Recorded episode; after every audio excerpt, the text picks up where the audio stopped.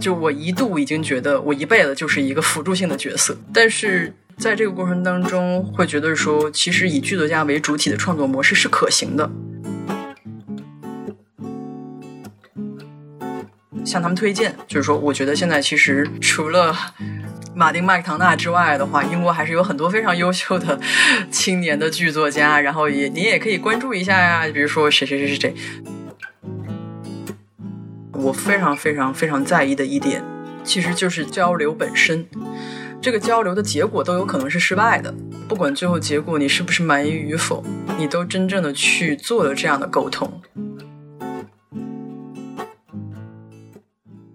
Hello，大家好，欢迎收听新一期的小明拆台。呃，今天我们非常开心的请到了嘉宾陈思安，然后他是作家、戏剧编剧、导演，生肖剧毒节创办人及艺术总监。啊，今天我们主要是来邀他来谈一下现在呃正在线上展映，从一月二十八号到二月二十一日的这个生肖剧毒节，然后这也是第一届的剧本翻译项目。然后邀请到了四个英国的剧本，然后翻译，然后做了一个线上的呈现。然后除了呃剧本方面，其实陈思安很很多场啊，看得我非常艳羡。然后他有出版短篇小说集《活石》、呃《冒牌人生》、接下来我问你答等。然后《冒牌人生》最近还在呃上海话剧中心在演出，然后之前也在上海的呃一九三三老洋房演出过。然后除此之外，呃他还导演了《随皇宫望游》《富春山吃火》等作品。然后今天就请到了陈思安来和我们大家谈一谈生肖剧读节，然后文学与剧本和各种好玩的话题啊！大家好，我是思安，然后我是布容，嗯，我是浩，然后还有其他的几位小明都在现场。对，我是梦婷，今天是四位小明经在一起聊天。我是小胡，我我飞过来了。我们觉得可以先从那个，因为生肖剧毒节，先可以给大家一个基本概念吧，就它从二零一八年起到现在的一些一些脉络，然后最后我们可以聊一下现在二零二一年的这个新的项目。好呀，生肖是这样的，其实它的起点的话，可能确实跟 Royal Court 在中国的一个编剧写作计划是有很大的关联。嗯，是二零一六年的时候，Royal 在中国开始做他们的国际剧作家写作项目。在当时呢，一共有十五位编剧加入了这个项目，他们是来自中国的各地。然后当时也有人还在台湾上学，也有人在美国工作。但是大家都是为了参加这个项目，然后从世界各地吧，然后呃回到国内一起去参加这个项目。在长达两年的过程当中，我们开了三次的工作坊。分别在北京、乌镇和成都，然后每次的话都是七天的时间，是会有四位 Royal Court 的工作人员，呃，包括翻译，包括 British Council 的工作人员和十五位剧作家，然后在一起进行的这样的一个时间线拉的很长的这样的一个创作。当然，这个创作的话，对于 Royal Court 来说是一个惯常的经验。在过去的四十年当中，他们已经在全球的三十几个国家都开了类似的项目。那么，在中国只是他们在世界各国开办的项目当中的其中一站。比较有意思的是，他们的工作模式，就是他们真的是在这个工作模式上磨砺了非常的久，也在这个过程当中确实培养起了他们很多长期合作的国际的剧作家。他们是相信在国际的工作当中，可以给英国的创作去带来一些新鲜的体验。那么同时的话，其实也是去孕育一些剧作家的种子吧，在不同的地方。我们暂时抛开这里面的殖民主义的一些 context，就说这个这个项目本身，那我是觉得我是确实获益匪浅，因为他们本身的工作模式确实给我带来非常多的启发。其实。他们的模式是比较固定的，在每个国家都是一样。就是说，首先从招募开始，那么第一次工作坊的话，他们会希望每个人都去提出来，呃，几个你在当下最想要去写的东西。他们没有对题材和内容有任何的限制，只是希望它是当代的、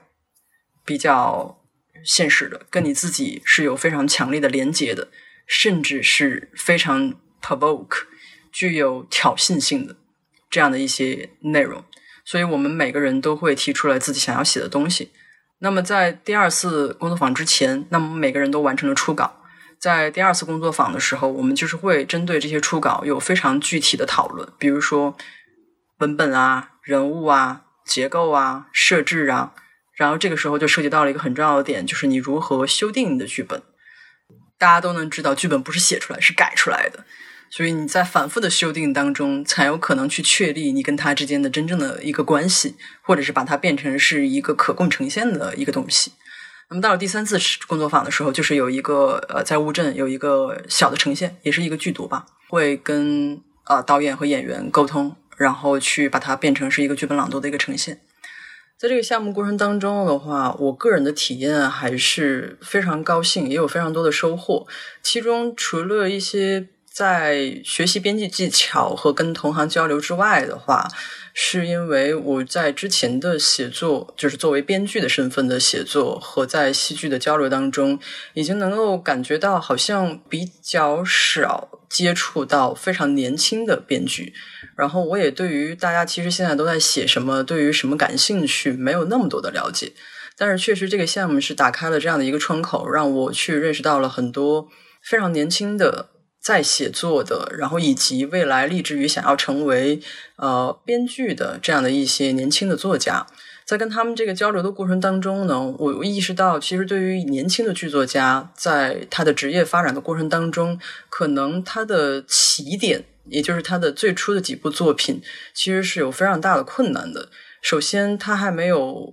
正式演出的作品，那就意味着其实很多的大的剧院或者是民间的戏剧团体还没有能够认识到他是一个什么类型的作家，他大概可以写什么，他对什么样的方向更加感兴趣，那可能也就相应的没有那么多的知名度。那么他的最初几部作品的话，就要自己想办法去把它制作出来。但是通常呢，在国内的年轻的剧作家能够得到这样的渠道并不是很多。那么他可能会选择跟自己志同道合的导演的朋友去组成呃工作伙伴。那么他作为作家，然后另外一个人做导演。那么两个人想办法怎么样可以去投戏剧节，或者是自己去把它做一个 production。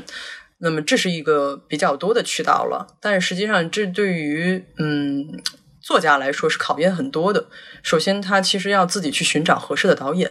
另外的话，它其实可能在国内的制作体系当中，更加的是处于一个辅助性的角色。也就是说，导演对于想要去制作一个什么样类型的戏剧作品，会有更大的主导权和话语权。那么其次的话，可能是演员，那可能再往下排才是轮到剧作家。所以在这样的一个过程当中的话，我们呃有了这样的一个认同，就是我们会很希望。能够出现一个以剧作家作为主体的组织，能帮助这些年轻的剧作家去在他们的职业的发展的早期去发展他们的作品。然后我们就选择了是剧读节这样的方式。呃，当然首当其冲的就是它的成本是比较可控的。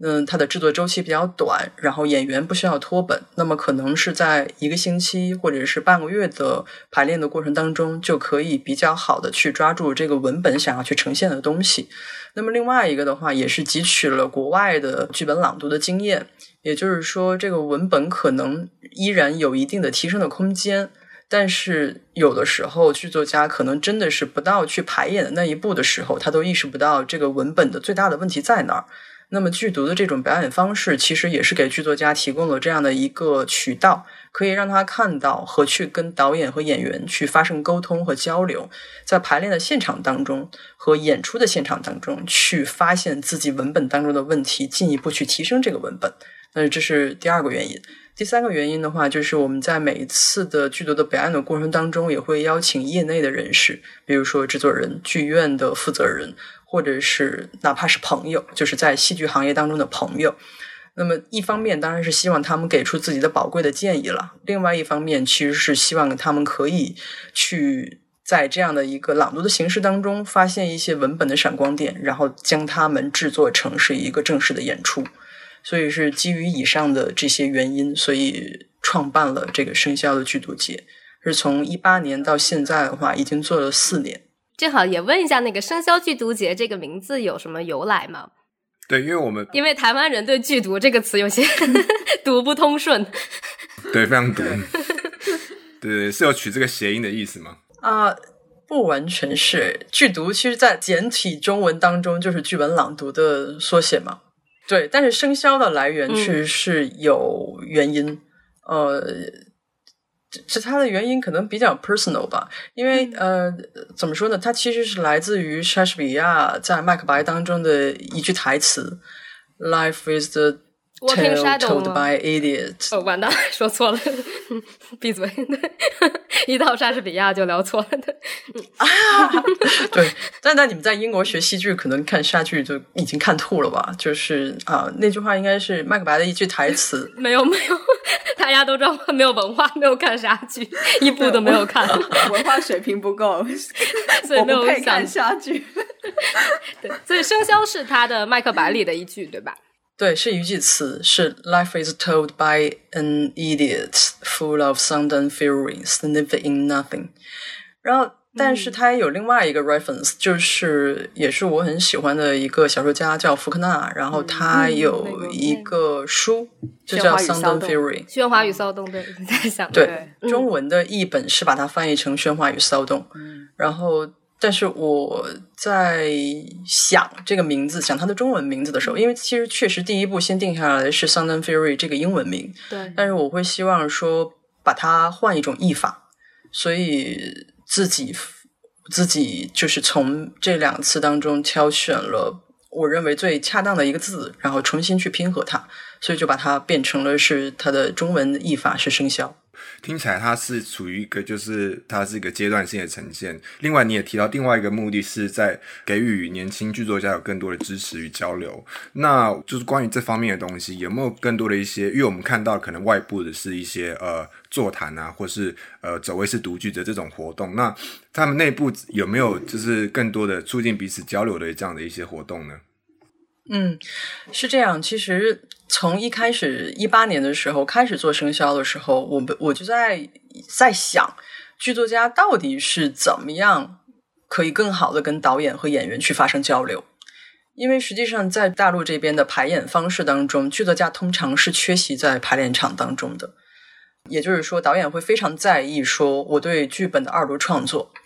当然，也有导演会跟我私下交流，就是比较尊重剧作家意见的那些导演，他们会认为说，编剧在排练场当中的作用，就是要不然你天天都来，你知道我的 working progress，然后知道我每天都在跟演员在交流什么，然后我们的疑问，然后我们针对于节奏和你每句台词的想法是怎么样的，要不然就是你完全不要来。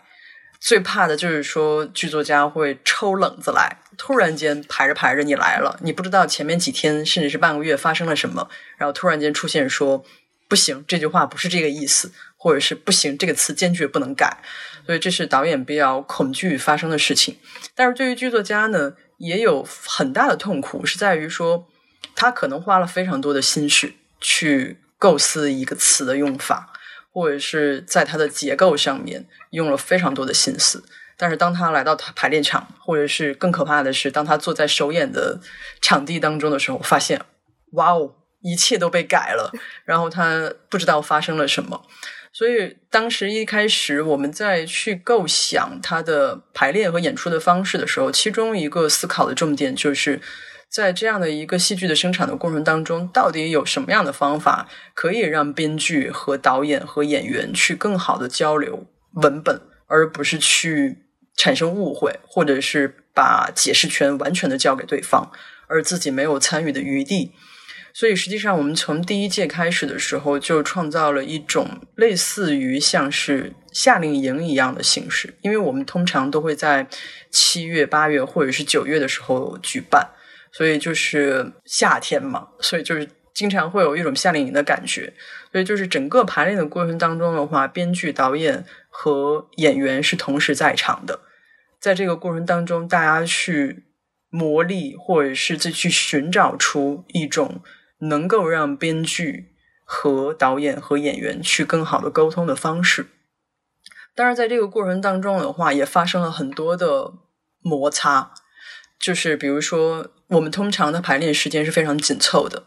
那么在这样的一个高强度的排练的过程当中，导演可能会非常在意最后的呈现。他可能会呃，对于一些，比如说，如果要是你有五周或者是六周的排练周期的话，导演可能会允许你有很多的时间去思考你对于某个人物或者对于某句话的塑造。但是如果你的排练周期是一周或者是两周的话，那么可能导演会非常在意怎么样可以高效率的去让你的文本和演员的理解之间发生迅速的连接和沟通，和直接实现他的导演的目标。但是我们在一个嗯一个工作的框架下，在工作坊类似工作坊这样的框架下的话，实际上已经排练出了一些默契吧，就是。在曾经可能一开始加入生肖不太了解我们的工作方式的导演，会觉得说我是来做作品的。然后经过了一两次的活动之后，他会发现其实我们都是在围绕着文本进行所有的工作，所以他也会意识到，实际上他怎么样去帮助剧作家去意识到文本的问题，和怎么样帮助剧作家去更好的让观众能够理解他的文本。是他的首要任务，而不是让大家都会觉得最后看完说哇，这个导演太牛逼了，然后这简直是一个 fantastic production，就是这肯定不是生肖的目标。当然，在这个认同的框架下的话，大家会觉得说，嗯，这是一件对未来非常有价值的事情，也是对我们彼此非常有价值的事情。那么，像翻译这个项目的话，那就是可能会在过往的框架下再进一步，就是希望译者可以参与到排练的过程当中来。因为如果说剧作家参与排练是比较少的话，那么译者的话，可能通常情况下是隐形的，他只是作为一个文本的提供者，然后此后的话，可能都不会出现在排练场上，甚至导演可能最后都不知道译者是谁，这样的情况发生。我们也是希望可以有有一点方式的去改变这种情况，也就是说，当译者可以作为这个。整个制作当中的一个重要的环节，而不是一个仅仅是一个文本的提供者。那么他怎么样去跟导演交流？他怎么样跟编剧交流？怎么样在排练的过程当中，能够对所有的部门起到一个协助和提供更好的理解，而不是说呃只是一个隐形的人。所以这就是我们目前在努力的一个方向。我觉得其实刚才讲的很有趣，尤其是编剧跟导演之间的关系，因为常常很多时候他们的关系是很紧张的。有很多人也有这种观点，就是说，呃，剧作家只是剧场 production 的一个阶段的一个创作者，到这个阶段过后，他们可能的任务可能就结束了，甚至有可能就是这个编剧跟导演关系紧张到，我有碰过，就是这个编剧。就是看了这个整排之后，对导演这样搞非常的失望，然后首演导演给他票，他完全不想去看，然后就把票给我，然后 就变哎，我拿了免费的票我去看了，哦，所以也有也是有，就是这种东西其实很多。那我不知道这个这在方面你还可以再说的更多一点。然后 编剧这叫译者这家导演，这个听起来这个工作关系应该很微妙，不知道你有没有什么实际的例子可以呃来跟我们分享一下？编剧和导演的关系天然一定是紧张的。因为一个会非常在意自己文本的内在的张力、节奏和他想要表达的东西。那么对于导演来说的话，怎么样能够让演员去更好的呈现？怎么样可以在二度创作当中去非常浓郁的或者是强烈的表达他的个人风格？这可能是他呃大多数导演的一种追求吧，就是他怎么样去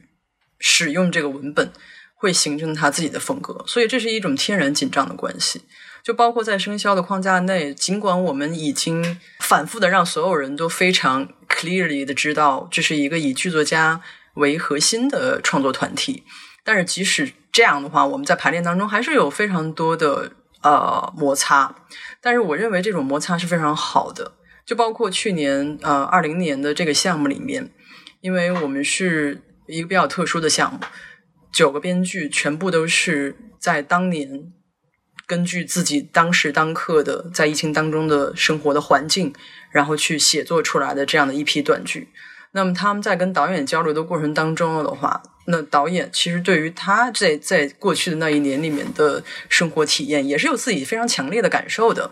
那么他们对于怎么样去呈现这个文本的话，就是难免会带有自己的嗯情绪吧，或者说是。构思，但是实际上效果却非常的好，就是就是就是发生了很多非常 dramatic 的情况，比如说类似于排练场吵架，或者是临到要合成了，然后导演抱头痛哭，编剧坐在出租车上痛哭流涕，就类似这样的。但是这种折磨过去之后的话，他们每个人都还是得到了自己职业生涯当中非常重要的一些体会。那么对于我个人来说的话，我非常非常非常在意的一点，其实就是在于交流本身。这个交流的结果都有可能是失败的，就是也许最后编剧依然对这个 reading 的 production 不是非常的满意，他会觉得说某些地方也许没有百分之百实现他的作者意图。那么导演可能会觉得说我被文本束缚了。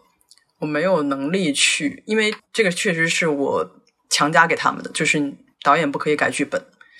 就是你觉得这个剧本有再多的问题，你通过其他的方式去解决。但是我是希望所有的导演都够能够忠实的把一开始这个编剧是怎么写的，就这样呈现出来。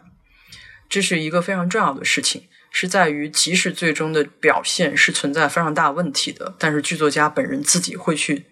在这个过程当中意识到和去改变它。而不是我们强加给他一个结果，你看这样改更好吧？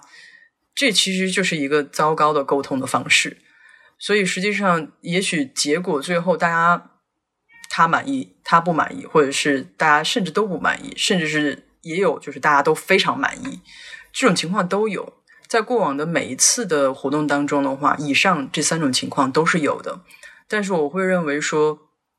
什么是真正可以发生改变的？就是在于，不管最后结果你是不是满意与否，你都真正的去做了这样的沟通，做出了这样的努力，然后并且把它形成一个共识，就是这才是一个比较好的工作方式，而不是我们放弃沟通，导演硬改剧本，或者说编剧就是把把剧本往那儿一扔，一走了之，或者是编剧在现场吵架，说你一个字都不能改，一个标点符号都不能改。所以，就以上这些都是我觉得是会非常让人痛苦，而且其实对于导演、对于编剧来说都没有帮助。那么，不管最后的呈现到底是怎么样的，如果我们认为一个比较良好的沟通的方式、工作的方式是可以形成某种机制，可以形成某种认同，甚至去感染更多的人，让他们知道，哎，也许这样可以是一个更好的工作方式，那我觉得就已经很足够了。所以，其实，在每一次演出之后，我都会去问大家的观感，就是包括朋友，然后包括自己去写了剧本和排了戏的人。当然，在这个观感当中，每个人的体验都是非常复杂的。但是，我会觉得说，他们这种复杂的感情比，嗯，那种不好的那种沟通方式，最后带来的结果要要好很多。所以，现在也是在努力往这个方向去推动。呃，其实刚才就是你在讲这个。创办的契机的时候，我就一直想问这个问题，就是我想问一下，参与这个剧毒节的人，他是怎么样就是聚集在一起的？就是怎么样去招募这些人啊？包括导演，包括演员，因为已经就是说，它是一个以文本为核心的一个活动。先说剧作家吧，嗯，邀请的剧作家基本上都是我在过往的工作。和在啊看戏的视野当中，就是我个人非常欣赏，或者是认为，如果要是给我这样的一个机会和平台，我第一时间想要去找的人，在头两年的时候，他们的来源主要是这样，就是我非常喜欢的人，然后我觉得。或者是直接我读过他作品的人，我看过他作品的人，然后我会觉得，当我们有这样的一个平台的时候，最先想要去展示的这样的一些作品和作家。但是到了第三年、第四年之后的话，可能会已经有了非常大程度的展开，因为在。经过了两年的活动之后，其实我们已经建立了一定的基础。就是首先让大家知道生肖是做什么的，为什么要这样做。其次的话，我们更倾向于去推出哪样的作品和哪样的作家。所以这样的这个时候，其实有不断的人通过投稿，通过朋友介绍，然后通过在搜索我们的网站，然后给我们发邮件，这样的话来跟我们建立联系。所以也是通过这样的一些方式吧，在逐步的打开我们未来的挑选作家的视野和方式。那么，呃，导演和演员的话，其实基本上就是活跃在北京的独立的导演和独立的演员。而这也是我们一一直比较坚持的一个方向，就是给这些呃编剧除了提供一个平台之外的话，实际上去为一些青年的导演，就是所谓青年的导演，也就是真的是很年轻。到目前为止，可能还没有过特别多的大的制作在大的剧院演出过，但实际上他在以往的小的一些作品当中已经展露了十足的才能。的这样的一些年轻的呃导演，去给他们的这样的一个平台，能够是在一个成本可控的一个情况下，让他们去多跟年轻的编剧们去发生交流和去做自己的作品。这样其实有两个好处吧，我觉得，一个是对于他们来说，这是一件很有价值的事情，就是他在这个过程当中学会了怎么样去跟很有经验的演员接触，怎么样去跟这些编剧接触。另外一个的话，也是我比较在意的，就是这些人，我认为他们早晚都会成为很厉害的导演。所以，成为很厉害的导演的话，我希望他们这个时候还知道，也有一些很厉害的剧作家可以去选择他们的作品。这是其实是一个双辅双成的一个事情。因为如果要是大家对于国内的导演比较了解的话，会发现，在已经我们称之为青年导演，当然其实都已经年纪不小了啊，这波人当中是不太跟剧作家合作的。他们的剧本来源通常是第一改编经典，第二自己传文本，第三就是凡人剧场，就是他通过跟素人合作，然后去直接截取素人身上的一些素材，然后通过剧构的方式去把它表现出来。所以我认为这是一个非常非常需要改变的一个现状，就是作为青年的导演，如果不去接触青年的剧作家在写的事情，那么这个状况，这整个的戏剧的状况就会越来越没有活力。因为我们不可能永远只看经典，我们也不可能永远只看你不知道从哪儿找出来的文本。那么剧作家怎么成长？那么这个戏剧的环境怎么样改变？所以我是非常希望可以推动一些年轻的导演去关注当代的年轻的剧作家，他们在写什么？他们的思想应该是合拍的。我们毕竟作为同代人，有着对于同样的事物的呃思考，或者说是关注吧。但实际上是中间需要一个桥梁。去把这些导演和他的同代的写作者去嫁接起来，让他们知道哦，还有这样的创作。那么我是完全可以去使用这样的创作，而不是说在经典当中去寻找我想要表达的东西。当然，创造经典、改编经典永远是需要的，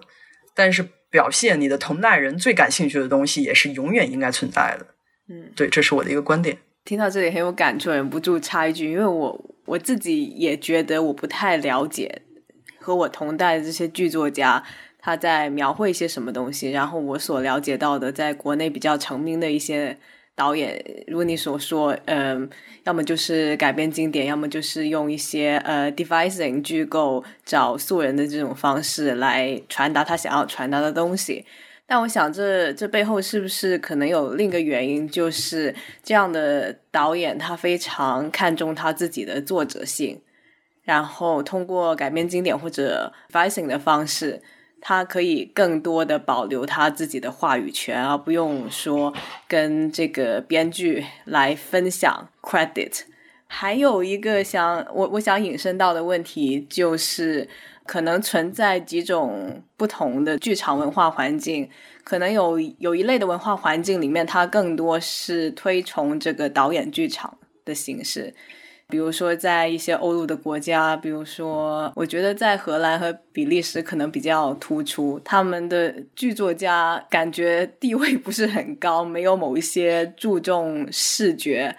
注重自己导演表达的那些导演地位那么高，但是在另外一种文化环境里面，最突出的就是英国。在英国，剧作家的地位是相当高的。那么我自己其实也说不清楚，那么国内现在是是不是处在一个特定的阶段？它是不是要经历某一个阶段？未来会不会去到一个不一样的阶段？又或者是比如说更多的像你说的，更多的跟年轻的剧作家合作，这这这样子的合作方式会不会更加适合？中国的一个创作土壤，我又不可能为中国的戏剧预测一个未来，我只能说一些我自己的，嗯，是是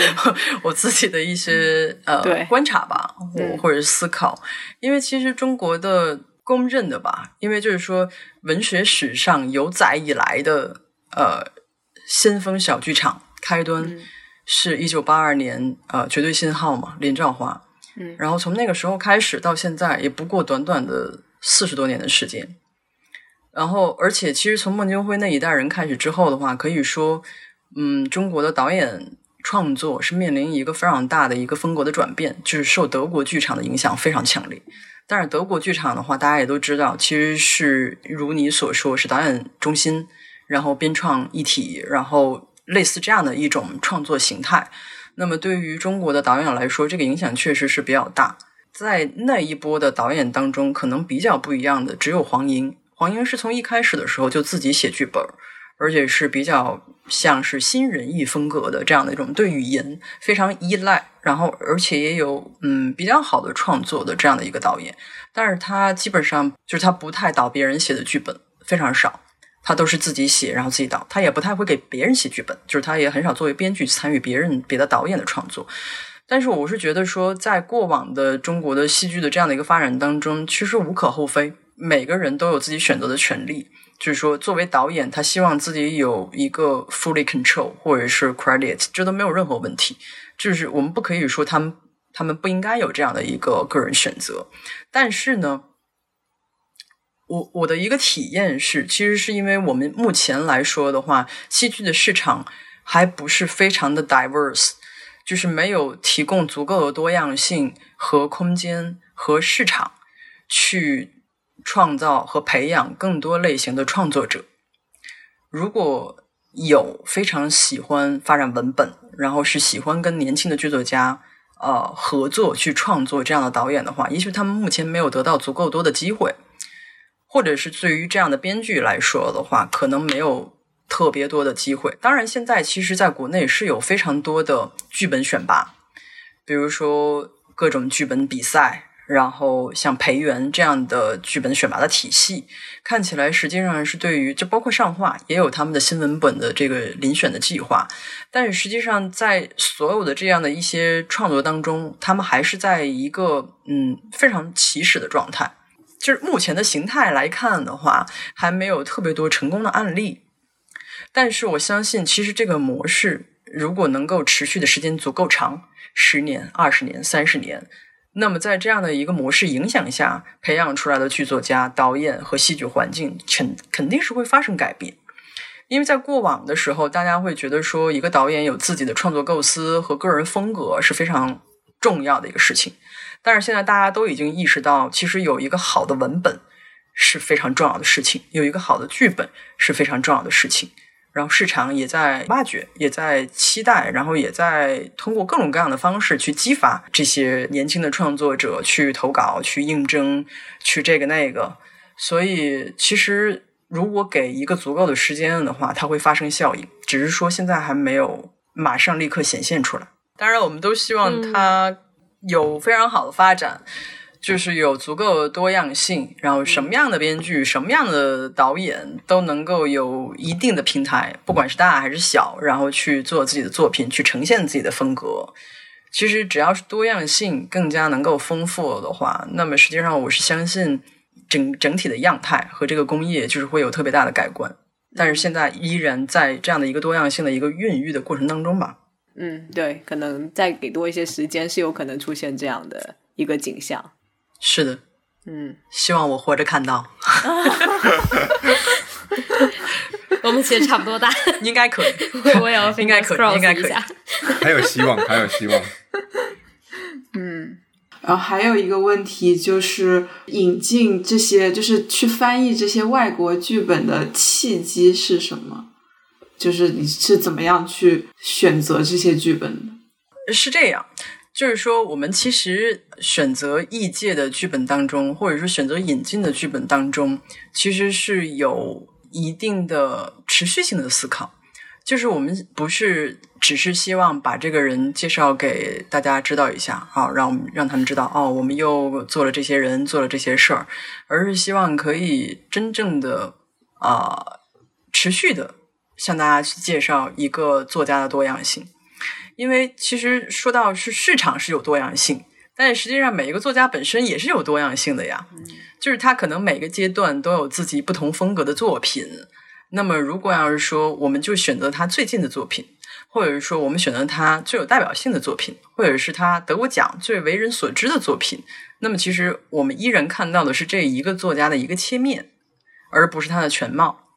所以我们是非常希望。选定了的作家当中，我们可以持续的向大家去介绍哦，原来他是一个那样的人，就是他有那样一面，他也有别的一面，他还有那样的一面，就是就是差不多是这个意思吧。所以其实 Jude Christian 和 Evie Croft 他们两个就是我们在一开始选定的呃两个剧作家。我们在一九年的时候，其实就已经分演出了呃 Swing Group，就是缝纫小组艾玛的，还有 Jude 的一个戏叫做。麦昆酒吧，但是今年的话，其实我们又翻译了艾玛的《King》，也就是他早期的成名作，呃，《亲人》。另外还有就是 Jude 的今年翻译过来的《南京》。其实 Jude 这两部作品，包括艾玛的这两部作品，都是风格差别很大，然后在他们的不同的创作阶段写出来的不同时期比较有代表性的作品，所以这是选择他们两个的其中一个原因。嗯，另外两个男孩呢，一个是 Anders，一个是 Ali。其实，在这个过程当中的话，还是做了非常多的工作。就是实际上，在选择英方的编剧的时候，是有几个渠道。第一个渠道就是，其实我这些年来还是一直跟 Royal Court 保持一个非常密切的合作的状态，包括去参加他们的 residency 和参加他们的 living newspaper 啊，就是反正每年都会有一些合作的创作吧。那么，其实他们的国际部门的话，也一直在跟我推荐他们认为比较优秀的、具有代表性的、可能符合我们 agenda 的一些作家。那么，其实这些作家就形成了是一个作家的池子吧，就是他们都在这里面。然后，我会去长期的关注他们写的作品，不仅是他们在 Court 演的作品，也包括他们在全英甚至是在欧洲演出的其他的作品。另外一个的话，就是。在英国的工作的过程当中，实际上结识了很多呃戏剧工作者，我都会非常广泛的去问他们的意见，就是有没有哪一些近年来你个人觉得非常有意思、有代表性，或者是有突出的特点的，或者是只是你个人比较欣赏、比较喜欢的剧作家，他们陆陆续续都会给我推荐一些。然后在当然在这个过程当中，也有一些很有意思的东西。就是我会发现，其实，在英国的新闻门写作吧，或者说整体上来说，一个编剧市场当中，已经形成了一个样态非常丰富，但是也类型风格非常明确的这样的一个分工。有一些人就是会写非常多的 LGBT 题材的，有一些人会写关于他的 identity，有一些人会非常热衷于写 politics，然后有一些人会非常热衷于去在结构。和在文本上面下功夫的，所以其实每一个人在自己写了两三部剧本之后，就已经形成了一个他自己不愿意承认，但是非常明确的 label。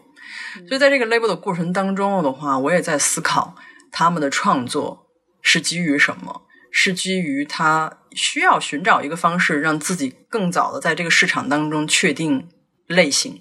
所以能够更多的得到一些 production 的机会。还是说他真的是对这个议题非常非常的感兴趣，希望在这个区域内去深挖，然后去把这个问题说透、说尽，说的让自己都吐了。但是大家能够知道，他在这块真的是很有想法，就是。这是一些题外话，但是实际上，呃，朋友的推荐对于我来说，除了是去接触这些作家的一个渠道之外，也是我去了解国外的创作生态的一个很好的方式。就我会知道，哎，最近大家都在写难民题材，或者说啊，现在大家真的是都是对这个 identity 真的是非常的怎么说呢，投入或者怎么样的。但是其实这也是一一种趋势。对于这个趋势的了解本身，其实对于我们去观察他们的创作和反思我们的创作也是非常大的帮助，所以这也是一种渠道。另外一个的话，就是其实确实，虽然我自己不是特别的希望这成为一个很重要的原因，但是呢，确实每年的奖项遴选出来的作家会进入到我们的视野当中。对，因为其实我个人是是非常的不喜欢说这个人得了奖他就值得关注。但是呢，确实这是一个非常短平快的，让大家了解到这个人在写什么，或者说是他是谁的一个方式。所以，其实以上三种渠道，然后我们都在去广泛的去读这些作家的作品，而且长期的关注他们，最后去选定了一些翻译的人选，然后把他们的作品译介过来。而且我也希望这是一个长期的过程，就是每当我们有拿到了一切资助，或者说我们自己有余力去做这些事情的时候，可能就会去翻译他的一两部不同时期的作品，然后逐渐的把我们的这种啊、文本库，也就是说，其实我们是有一个剧本的库了。就是说，我们所有引进的，然后觉得好的作家的作品，或者已经翻译过来的作品，然后一点一点把它丰富起来。然后，当然有这个库的呃作用也有很多。一方面是给感兴趣的导演和公司向他们推荐，就是说，我觉得现在其实除了马丁麦克唐纳之外的话，英国还是有很多非常优秀的青年的剧作家。然后也你也可以关注一下呀，比如说谁谁谁谁谁，对，这样去给这些公司去做一些推荐，剧院去做一些推荐。另外的话，就是其实把他们翻译过来的话，一个很重要的目标也是让国内的剧作家打开眼界。因为虽然我们都是经受了九年义务教育和大学教育的人，但是并不是所有的写，尤其是写作者吧，未见得会在语言方面花入那么多的时间。就是他可能看不懂原文，但是呢，其实他是非常需要知道现在的呃国外的年轻人他们都在怎么写，写什么，然后是呃怎么写的。所以实际上，这对于他们来说也是特别好的一个学习的渠道，就是知道你的同龄人。在一个另外的一种语境下，他们是在做什么样的创作的啊？这也是一个目标。刚刚是从这个组织的这个方面来谈，说你是怎么样和这些剧作家建立关系，然后引进他们的剧本的。那么具体到这次第一届的四个引进的剧作 curation 方面，你有一些特别的考虑吗？像我自己的观察是，这四个剧本他们好像比较典型的对应。四个类型，比如说《南京》，它是一个自传式的作品，然后可能中间又有一些是有科幻题材的，嗯，然后或嗯对，然后或者是呃女性题材的这种，那就不知道是在这个方面，你是不是也有一些这样的考虑？是的，实际上是希望向国内的观众，或者是剧院，或者是我们的同行创作者，去提供这样的一个视角，就是。实际上说白了，就是现在在英国或者是在欧洲大陆吧，比较重要的四个议题。就像你你说的南京，其实它首先考量的，它还不是因为它是一个独白剧，首先考量的还是一个它作为一个在英国出生并长大的 East Asian，他是如何去处理自己的种族，然后自己的 identity，以及他是如何处理这样文化的碰撞和交交融的。但是呢，好的地方又在于说，它其实恰好是一个女性独白剧的一个呃样态，因为因为最近几年我在疫情之前啊，疫情之前最近几年会每年都会有一段时间是在英国看戏，然后我会发现一个非常非常有趣的一个点，就是包括在伦敦和在爱丁堡，我看到非常非常大量的女性独角戏，嗯，这好像是近年来的一个风潮。尤其在爱丁堡，我就是看吐了，简直就是变成了真的是超多人都在做这样的事情，不由得引发了我的思考：为什么它会成为一个风潮？当然，其实菲比的呃《Fleabag》的巨大的成功可能是它的一个引爆点，但是实际上我会发现，在里面的过程当中，一个独角戏，尤其是女性的独角戏，反而是成了一个市场当中非常受欢迎的一个东西。因为可能是女性的视角，在现在的一个呃 political correctness 也好，或者是语境下也好，去讲述一个复杂的、具有感情冲击力和极有力量感的一种戏剧的方式的一个呈现。那么南京呢，恰好综合了以上所有的这样的一些特点。呃，有我非常感兴趣的种族和文化融合问题，然后又是一个女性的独角戏，同时又跟中国的文化有那样的深的连接。那么在这次呢，又非常恰好就选择了一个非常非常理想的表演者，就是啊孙淑月。她是出生和长大在南京，而且她对于这个剧本也好，对于的本人也好，都有非常深的情感连接。所以在这样的一个呈现的过程当中，它就发生了非常奇妙的回响。就这个文本已经脱离了在最开始我挑选它的时候的基础的那些原因，就是刚才我以上提到的那些。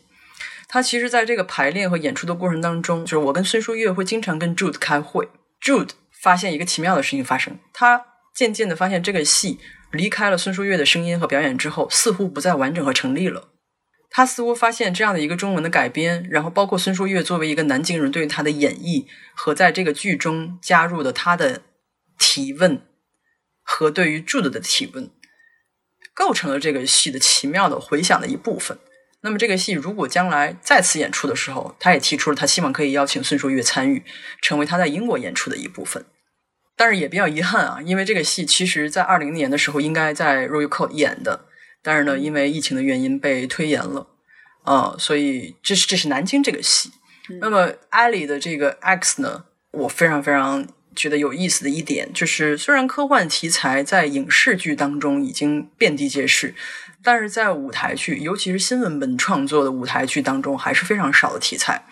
但是同时，它其实是在一个科幻的框架下讨论一些非常基础的问题：人如何在远离故土的情况下去联系他跟他自己的。故土之间的关联，甚至是很直接的，就是你和你母亲之间的情感是怎么样，在一个高度隔离、与世隔绝的情况下去维系它的。当然，它这个戏里面也有非常多其他的我感兴趣的东西，比如说它的时间结构、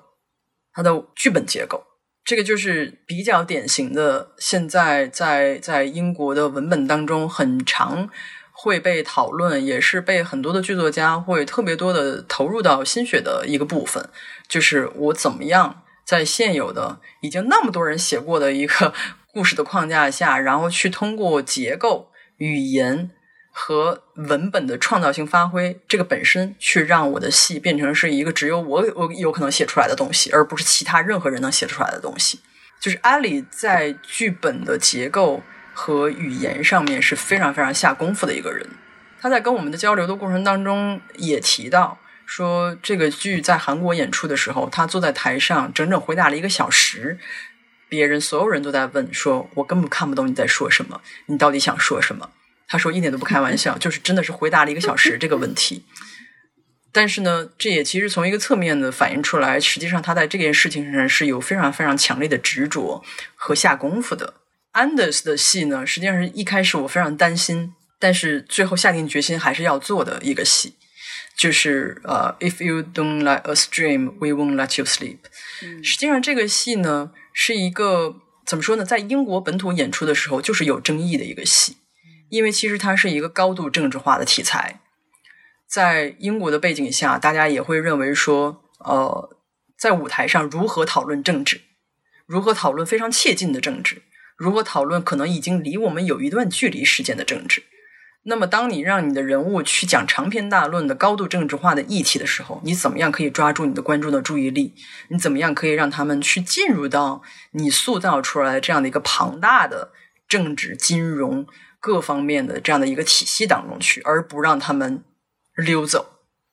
所以，其实我会觉得说，在这个翻译和表演的过程当中是。有很多的困难，首当其冲的一个困难就是中国的观众对于英国的政治体系不够了解，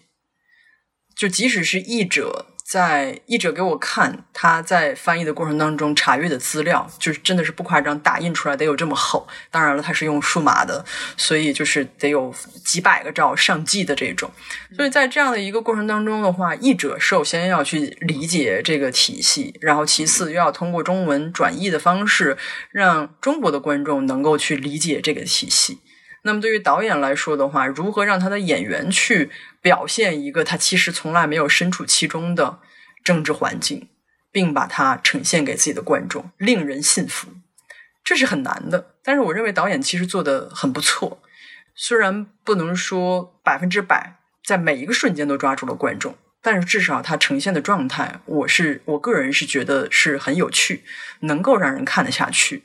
但是实际上，为什么我想要去做这个戏呢？一个很重要的原因就是中国根本没有这个类型的东西。嗯，我们需要去看大家在舞台上如何去非常严肃、长篇大论的讨论政治议题，就是它可能是一个什么样子的。那么对于艾玛的这个戏呢，我是非常喜欢。就像你说的，当然它的首要的标签是它是女性题材，封闭空间，嗯，然后结构上层层剥开，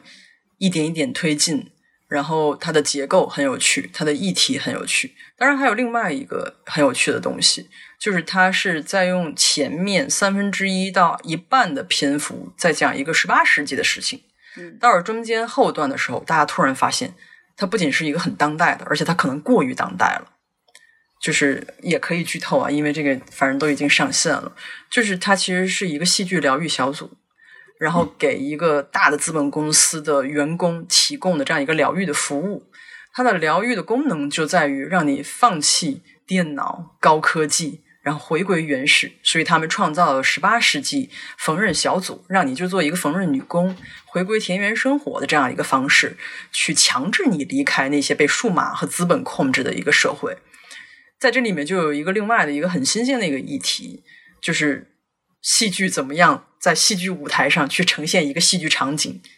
另外一个很有趣的舞台就是我们怎么样反思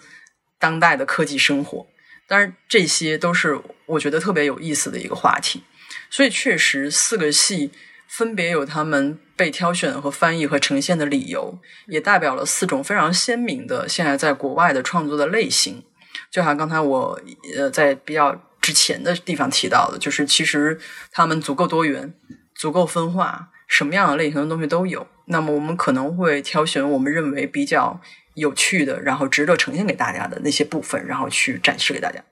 我也注意到三翻译了这次的两个剧本，所以也正好想聊一下关于你的这个多重角色。嗯，呃，缝纫小组和南京其实还是比较不一样的状态。呃，因为具体来说的话，缝纫小组是其实是在一九年的生肖的框架下已经做过演出的，而且当时其实艾玛就是这个编剧本人，他是来到了北京和上海，是跟我一起在北京和上海有过工作，然后就意味着其实我们在这个过程当中有更多的交流。但是我会觉得说，整个跟编剧和跟导演交流的这个过程也是非常非常有趣的，就是。我能够非常强烈的意识到编剧对于自己文本的爱护，就是他明明是知道，其实翻译这件事情就是一定会发生语义的转换和某种折损的，因为英国的背景，然后英文的语境跟中文的背景、中文的语境是有非常大的差别，所以当这种折损或者是这种转换发生的时候，他会一遍一遍反复的确认。是还是我想表达的那个意思吗？或者说他会问导演，他会他会先跟我说说三，你暂时先不要讲话，让我来问一下导演。然后他就问导演说：“导演，你看这个中文的剧本，你觉得他是在说什么什么什么什么什么吗？”然后导演会给他反馈说：“是啊，就是这个意思。”然后他才会放下心来，哦，这个翻译应该是没啥问题的。所以，但是实际上这就是我们想要去要的效果，就是就比如说我的剧本也翻译成英文。然后我跟那个英文的译者也有特别多的交流，但是我可能天然会稍微有一点好处在，就是因为我也其实英文也还不错，所以实际上他翻译过来的东西，我是知道他翻译的哪里其实可能有一点点的问题，或者是哪里完全没有问题，哪一点甚至比可能原文的那个 context 或者说还要呃有意思。这样的话，我跟我的英文译者沟通起来是非常快的。我就是直接跟他说，我觉得有问题吧，一二三四五六七。但是对于像艾玛或者是像 Jude 这种，他们其实完全一点都不懂中文。在这个情况下，他其实还是会找各种各样的方式去跟大家交流。哎，还是我想表达的那个意思吗？或者说，如果有的时候已经跟他想要表达的东西有那么一点点的差别，比如说必须要发生一些转换，是为了中国的观众可以流畅的。然后没有太多的障碍去 get 到的点，那么他这个时候其实会做一个决定。其实我作为译者，我会去问编剧一件事情，就是打一个最简单的例子，就是说这句台词，你希望让所有人都一瞬间都能听得懂，还是你希望让大家琢磨一下，不必要立刻听懂？这是两种非常不一样的方式，因为大家都知道，在舞台上时间是有强烈的流动性的。那就意味着，所有剧作家释放出来的信息，其实它的接收是有节奏和有自己的方式方法的。但是有一些剧作家呢，尤其是对于自己的写作比较有一定经验的成熟的剧作家，他其实是知道自己要什么的。就是我要这个地方所有人一下子都明白了我在说什么，或者说这个人物想要表达的重点是什么。但是有的剧作家是希望在这个地方制造一些理解上的障碍。不管这个障碍的目标是什么，是为了让大家去多再次想一想这个人物想要什么，为什么要这样做，还是说他想知道一个建立感，想要让在这个时候所有人都在困惑当中，对他的理解戛然而止，创造一个停顿。所以，就是跟比较有经验的剧作家沟通起来的时候，这方面是一个很有意思的东西。就是如果他希望所有人一瞬间都抓住这个信息，这对他来说是一个 priority。那么，其实作为译者的话，真的是会在里面去做很多语境上的转换，可以帮助观众一下子理解到什么。比如说，非常非常 local 的酒吧的名字，或者是一份在英国可能很多人知道，但是在中国没有任何人看的报纸，或者是类似这样的一些例子吧。呃，或者是一个政治人物，可能众人皆知在英国，但是在中国确实没有人知道他是谁，或者是两党的这种竞争等等等等诸如此类吧。但是如果要是剧作家很坚持说，我就要他保持英文的原意，即使中国的观众听不懂，没关系，I don't care。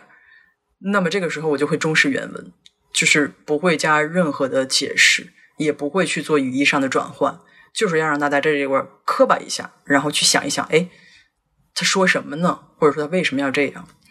所以这样的一种沟通的话，其实是成本很高的，因为首先第一，你作为译者。你要首先能够 reach 到这个作者，并且说服他投入他的时间，参与到这个排练和这样的一个翻译的过程当中来。其次的话，你可能要去 deal with a lot of stuff，比如说他的经纪人，就是在这里面是会有非常多的成本、钱、时间，然后对方作家的意愿。但是如果要是把以上所有的问题都解决了的话，那就是一个非常好的工作方式了。就包括这次，呃，四位剧作家全部都参与到我们的项目当中来。当然，他们 devote 的时间是有多有少，但是他们都给出了自己的解读，给出了自己的建议，然后也参与我们的对话，去跟导演和演员交流，然后包括跟中国的观众交流。其实这是非常难得的。然后在国内，可能曾经过往这样的机会也是比较少的。就首先很少有活动想到我该去请剧作家，大家都喜欢请导演，有名的导演。然后其次的话，呃，也可能也比较少愿意去花那么多的时间去费劲儿解决所有的这些问题，然后让他们来。所以可能我会觉得说，这种工作的方式或者是这样的一种机制，也是我们非常想要去尝试的。对，因为我们刚刚聊了蛮多，就是一直提到这个词，就是 royal call royal call，所以嗯，可能比较好奇的是说，因为你有参与这个二零一八年这个 royal call international residency 嘛，对，参与这种国际剧作家交流活动的经验跟对，就是它到底是怎么样去去运作的？对，参加 royal call 的 residency 其实呃，其实是有三次。那么第一次的话，确实跟生肖的创办是有直接的关联，就是刚才我提到那个从一六年开始一直延续到一七年的一个编剧写作计划。所以在这个过程当中的话，我会呃觉得我受益匪浅的东西，除了技术上的，除了跟同龄人建立关系之外的话，还有就是我有一点感动，就是他们真的在写作上面投入非常多的注意力。就像你们也说的，在在英国，其实剧作家的地位是很高的，文本的重要性是被反复强调，而是被所有人都认同的。但是在那个时候的我所处的环境来说，这件事情很难得。就我一度已经觉得，我一辈子就是一个辅助性的角色。我可能作为剧作家，作为导演的话，我可能就是做任何我想要去尝试的戏剧的尝试。但是我作为剧作家，如果我跟导演合作，或者是我去导自己的剧本。呃，这个先抛开啊，因为导自己的剧本是另外一码事儿。然后，如果我跟其他导演合作的话，我可能甚至不太去期待于说我提供多大的能量，或者是有一个多么重要的一个位置。但是，确实在这个过程当中，会觉得说，其实以剧作家为主体的创作模式是可行的。然后，也是确实 somehow 导致了我去去做生肖这个事情。那第二次的驻地其实就是在英国，跟英国的演员和导演一起排练和去呈现我在这个工作坊当中写的剧本，叫《在荒野》，它英文名叫《Underpass》。第三次驻地是在爱丁堡，是参加他们的爱丁堡夏季驻地。这一次驻地呢，给我的体验也是比较有意思，就是会跟东亚裔的演员和跟 Roy 选选拔导演。在一起进行一个工作的交流，然后最后在爱丁堡国际戏剧节上去对当时写的剧本做了一个呈现。我觉得排练只是他们一个很小的部分，他们其实就是希望把我们丢到爱丁堡的这个非常混乱又充满活力，然后让让人眼花缭乱的这样的一个戏剧现场当中，让我们去看戏，去跟剧作家交流，去跟其他的戏剧工作者交流，去跟入选这个项目的其他的来自世界各地的剧作家去交流。然后，当然也在这个过程当中去认识了很多来自不同地方。尤其是如果不参加这个项目，完全不可能认识的人，一个叙利亚来的男孩，我跟他说了非常 rude 的话，我就说我从来没有看过叙利亚的戏剧，我都不知道叙利亚居然还有戏剧的现场。他当时给我的回馈就是：是啊，我是从叙利亚跑到柏林之后才开始写作的，就是他已经从叙利亚作为难民跑掉了，然后在现在在柏林生活，然后才开始能够去回忆和去创作他在叙利亚期间。经历的那些事情，嗯，当然，这个这对于我来说就是一个，就是进一步的打开眼界吧，就是去看这个世界上也许完全没有留意到的那些地方，那些人他们是怎么样去写作他们所处的环境的。因为对于我们来说，可能觉得哇塞，叙利亚，你能不能好好活着是你的 priority，写作可能排的很靠后了。对，但是实际上，无论何时何刻。就是这些事情都在在提醒我，就是无论何时何刻，写作可能都还是很重要的，可能它是帮助你真正能活下去的渠道之一。然后思安说到，呃，你在 Royal Courts，你们一起排练了你的《在荒野》，是吗？嗯，对。然后能不能做一个平行比较？像像刚刚你提到说，呃，这次生肖的引进剧本在策展上面的一些考虑，那么你觉得当时他们有没有类似的考虑？比如说，他们觉得。请这三位剧作家来谈论几个，比如说关于中国的特别典型的话题，或者说这个你描述的题题材是要和中国相关的，会不会有这样的一些成分存在？我们所有人肯定写的都是中国题材，嗯哼，这个这个是这个是没什么可说的。但是实际上，我确实不太好评价他们的选拔标准，因为我故意不让自己去想这件事情。OK，就是包括我在跟所有的。外国的合作者去合作的过程当中，因为现在也在做跟瑞士和德国，或者是跟法国合作的一些项目，就是有的是我个人，有的是以生肖的名义，然后再跟国外的这些人再去合作。我会觉得说，对于我来说，一个我非常警觉的事情，就是交流永远都是必要的，但是我不希望成为一个材料，嗯，或者说是至少不要主观上。想要去成为一个材料，我相信他们肯定有自己的 agenda，但是我不去想这件事情，嗯，就尽量保持一个比较纯粹的交流。对，因为是怎样的？因为他他会反过来对你的创作发生作用，就是是因为我看多了这样的事情，嗯，所以我才不想要去让这件事情啊影响我。因为在戏剧方面其实还好，因为其实，在戏剧方面的交流演出机会是。比较少的，然后大家也相对来说会比较简单一点。但是因为我同时也写小说嘛，嗯，所以就是在小小说的领域当中是，呃，这样的体验会有，嗯，就是国外的评判标准、选拔标准和他们会更想要去翻译和去呈现什么样类型的作品，是会对作家本人产生影响的。就是如果要是你跟随了这种标准了的话，你就真的是会去写他们更愿意去呈现的东西，这个是会有影响的。所以其实就是时时刻刻提醒自己，永远去写自己认为最紧要、最重要，然后不得不去写出来的东西，而不是别人可能更想看到什么东西。这是我对自己的一个要求。对，就是这样。嗯，就我觉得按照你的意思，其实。你是应该是希望自己的创作不被外界过多的干扰，但是我还是挺好奇，就是当时在英国读剧的时候，观众的反应是怎么样的？就是收到了什么样的回应？观众的反应让我非常非常意外的是，当然，其实同时也毫不意外的是。英国的观众对中国的当代戏剧一无一无所知，我就想 三可能会提到这个点。对，就是他们会纷纷有各种年龄层的，不管是年轻人，然后中年的，然后甚至是五六十岁，甚至是那种白发苍苍的。因为你知道 Royco 的观众群体确实是年龄层非常的、非常的，也也不是完全老一点，就是什么样的人都有。对，就是会有各种各样年龄层的人走到我身边，然后非常真诚的看着我说：“你是我看到的第一个中国的活着的剧作家，第一，剩下都成仙了。像一个曹雪芹，乔宇啊，不是曹雪芹，呃，不不不是在他们的英文的叫，这都是我去了英国之后才知道的，就是在他们的之前一个接触到的就是老舍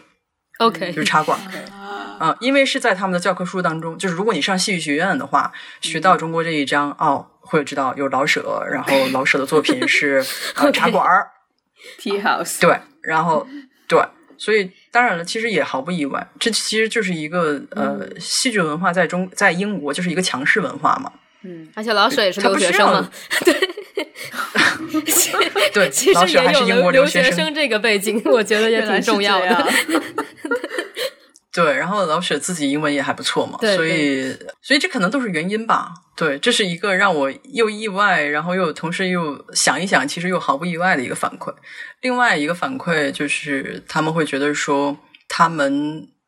感到很兴奋，在戏剧的舞台上看到一个中国的年轻人在讲一个他自己非常感兴趣的议题，这对于他们来说是一个比较新鲜的体验，因为他可能对中国已经有挺多了解了，通过 YouTube。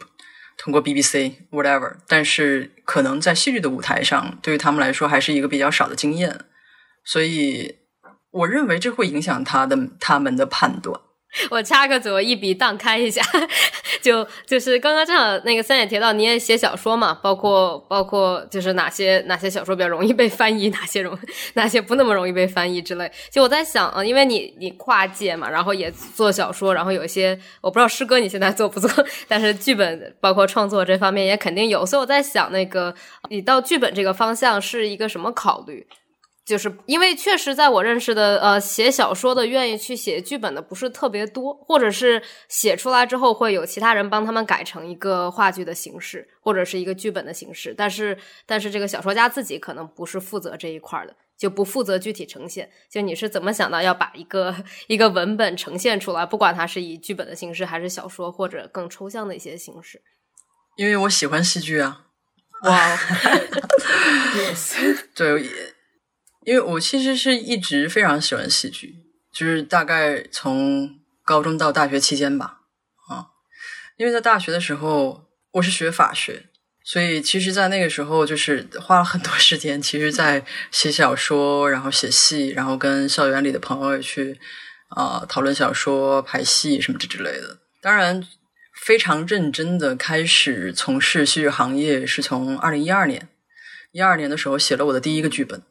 对于我来说，现在想一想挺疯狂的，就是写了第一个剧本，然后自己想办法把它排了，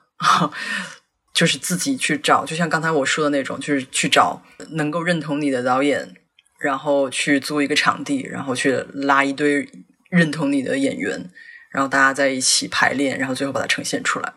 而那个时候其实都还没有觉得说我一定要成为一个剧作家，而是确实是非常的喜欢戏剧，想要去做这件事情，还没有想过日后会怎么样，会发生什么。当然，在一步一步的写作的过程当中，会发现，在戏剧的舞台上，确实实现了特别特别多通过写作无法完成的事情。一个就像哈我刚才提到的那样，戏剧是不可能由一个人完成的。即使你可以自己写、自己导、自己演，你总需要有人给你做灯光音响吧？你总需要在剧场里面去实现它的时候，有你自己的一个技术团队吧？所以那就意味着，其实你必须要放弃，或者是让渡出你自己身体里面的一些东西，不管它是 ego 也好，是一种安全感也好，或者是你有一点社交障碍等等等等诸如此类。然后把你自己投身到这样一个人与人之间沟通协作的这样的一个现场当中去，这种东西其实是非常吸引我的，而且也是在通过写作小说和写诗的过程当中无法实现的，就是这种人和人之间的连接，他人给你带来的启发，他人给你带来的这种碰撞，对于你的成长来说，其实也是非常重要的。所以我认为是戏剧给了我这样的一个特别有利的，然后也帮助很大的一个出口，可以去实现我在小说和诗歌当中完全无法实现的一些想法和一些感受。所以我确实是非常喜欢戏剧，所以才在做这个事情。我觉得其实说到底，其实呃，剧场是一个集体的艺术哦，就是如同刚刚思安讲的，就是你总需要一个灯光设计，总需要。舞台设计总是要有人帮你顾前台，总是要有人帮你卖票，就是最最粗浅、最粗浅也会到这样的状态。所以很多时候是，呃，每个人都有自己的 vision，每个人都有自己对这个作品，就是他觉得最理想的方式是怎样，而且每个人通常都不一样，所以他生产出来的东西是一个互相很强的沟通、很强的连接，跟一些妥协下的结果。那呃，我觉得对我来说，嗯，剧场创作的那个过程是一是一个非常非常煽情的一个，说煽情的，就是一个非常就是会让你就是非常 emotional，就是你就算首演首演完是哇，就是可能对第一次创作或是第二次，就是你可能还在做学员剧团的时候，都会觉得哇，我做完一件事情，跟大家一起完成了一件什么事情，就会有那种很感动的时刻，对。对，好，我讲完了。我我也就是感言一句，我觉得虽然之前讲的就是要多跟年轻人接触啊，然后 要要了解，就是。或者讲的我像很老一样，不包括就是同龄人的 同龄人的想法这些，我觉得确确确实是很重要的一件事情吧。我觉得尤其是在国内做事情的话，又有一些层级关系，有的时候，所以能能接触是挺不容易的。我主要是想到我在国内最早看的呃那个剧本朗读，然后当时是零九年，然后纪念冯之诞辰，然后有。呃，梁国庆老师吧，然后当时有一群人在彭浩剧场读的那个《塞纳河少女的面膜》，然后当时佟道明老师写的第一个戏在零九年，然后就很遗憾，佟道明老师一九年去世了，但这十年里，就从他第一个剧本《塞纳河少女的面膜》到之后就。写了好几个，都在北京也也做出来了，而且是蛮公认的，就是最适合用剧本朗读的形式来来呈现吧，就是佟道明老师的剧本。然后我提到这个的原因，是因为呃，剧本朗读就三号就是跟我联系，就是给一个知识分子说话的机会。这也不是我原文，这是佟道明的 原文，所以就是有一种感觉，好像你要到七十多岁了，然后 有一定，你知道我意思，就是有一定分量了，然后这个时候你开始发言，然后这时候这个剧本是一定需要被尊重的。然后需要被呈现出来的，就就有一点这种这种潜意识对我的影响。但是，呃，好像年轻或者是青年一代吧，不能叫年轻，就青年一代的剧作家的东西，就是可以被改编，可以被妥协，或者是有各种其他再创造的可能性。就那样的去忠实剧本去呈现它，然后想想方设法的把它做出来。是对，就就我觉得这样机会确实挺难得的，尤其在我可能一四年 出国之前，是很少会有这样的机会的。嗯，所以我觉得生肖剧毒节确实很好。对，谢谢。充满声音、喧哗、骚动等等。之前思安提到说，你你不太希望观众去到生肖剧毒节看完以后，他们的反应是哦，这个这个导演导出来这个 production 很牛逼，就这个不是你的初衷。那么你会不会有期待剧毒节的观众有怎么样的一个反应呢？比如说看完以后觉得这个剧作家很牛逼，这个。文本很牛逼之类的，你会有这样一种期待吗？不会，大概最最希望的还是会希望观众能够看到现在这些年轻的剧作家他们在写什么，他们对什么问题感兴趣，然后他们是怎么写的。我们提供的这样的一个渠道和一个平台，可能最终。就是当然，我们都在努力的去推动这些戏可以被正式的制作了。比如说，呃，第一届的话，《冒牌人生》现在已经有了制作，也是当时在上画他们的工作人员来看我们的剧作节，然后从那之后是每年他们的人都会来看，他们的制作人会有一个发展到去年的话，就居然来了四五个人，就都来挑戏，所以我就觉得这是一个很良性的发展。就是至少，因为他们也是年轻人，嗯，就是年龄比较大的也都是八八八九九零的，然后比较小的都是九二九三的制作人，所以他们其实是看到同龄人的创作是会感到很兴奋的，然后他们也会想办法去向呃剧院的其他制作人和领导去推荐，就是我觉得这个年轻人很不错，我们是不是可以去给他们提供更好的平台和更多的机会？然后呃，包括第一届演出的朱怡的室外，然后也是签给了南大艺术剧团，然后他们应该也是在南京有了 production，所以这个当然也是我们去做剧都节的一个目标了，就是希望他们可以有下一步继续发展，然后去到更大的舞台的可能性。但是另外一个的话，其实就是真的是希望可以跟观众交流，让他们知道年轻人在写什么，这是其中一个点了。另外的话，其实就是让这些年轻的剧作家直接去面对观众，因为去对于剧作家来说是一个很重要的事情。当他的戏开始要见观众了，然后那个那个场景通常是跟他自己的想象会有非常大的不一样的。比如说，这个呈现是不是达到了你一开始写作他的预期？那么排练的过程当中，有哪些地方是你意识到你一定会去改的？通常我们演完了之后，剧作家都会去修订自己的剧本，因为排这个过程当中，他就知道其实哎哪儿可以更好。我们不说有问题吧，但是他知道哪儿可以更好，那其实就是一个非常有有有有帮助的一个事情。那么最后的话，当然也是希望观众的反馈能够给到我们一些正向的一种一种一种帮助吧。因为有的时候可能这些剧作家都是很脆弱的写作者嘛，所以其实有的时候需要听到批评，但是同时也需要鼓励，让他们知道哦，我这样写是可以的，我可以有自己的观众，我不需要在一个巨大的舞台上。连演一百场，然后有五十万个人来看，也许我可能只需要在一个很小的地方，然后有五十个喜欢我作品的人，哪怕只来看一场、两场、三场都无所谓。但是我是可以找到自己的观众的。这对于剧作家来说，在他们的创作的早期是一个非常重要的事情。说的特别好，感谢你。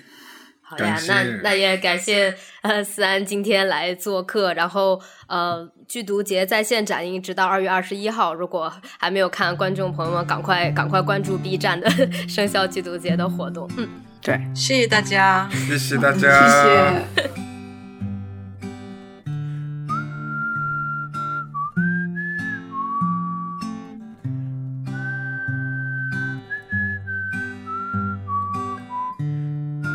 感谢大家收听小明拆台。如果喜欢我们的节目，欢迎到苹果播客、Spotify、小宇宙 App 等客户端上订阅我们的节目，就不会错过之后的更新了。也欢迎在 Buy Me a Coffee 网站上面给我们打赏，支持我们的节目。